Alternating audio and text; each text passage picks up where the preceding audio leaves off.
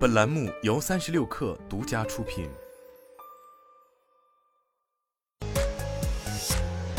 网罗新商业领域全天最热消息，欢迎收听快讯不联播，我是金盛。三十六氪获悉，高德地图正式启动暖春计划，上线数字领航员小高老师安全导航语音、长途助手、一键报平安等服务，并联合全国各地六百七十多家交警、交通管理机构，在高德地图实时发布权威出行信息。用户在高德地图 App 搜索“暖春计划”即可查询并使用系列服务。据吉利控股集团官微，二零二二年汽车总销量超二百三十万辆，同比增长百分之四点三。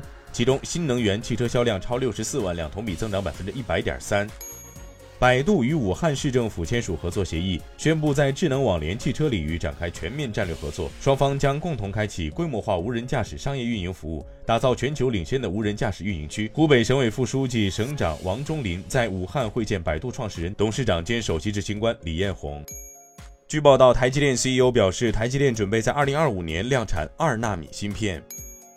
市场调查机构 IDC 副总裁 Francisco Geronimo 日前在社交平台写道：“二零零七年一月九号，乔布斯推出了初代 iPhone，掀起了手机行业新一场革命。自二零零七年推出以来，苹果已经累计售出超过二十三点二亿部 iPhone。”业内人士透露，三星电子将明年发布的旗舰智能手机 Galaxy S 二十四系列中的 Plus 机型排除在外，并正审查将该系列仅分为普通机型和超级机型两种类型。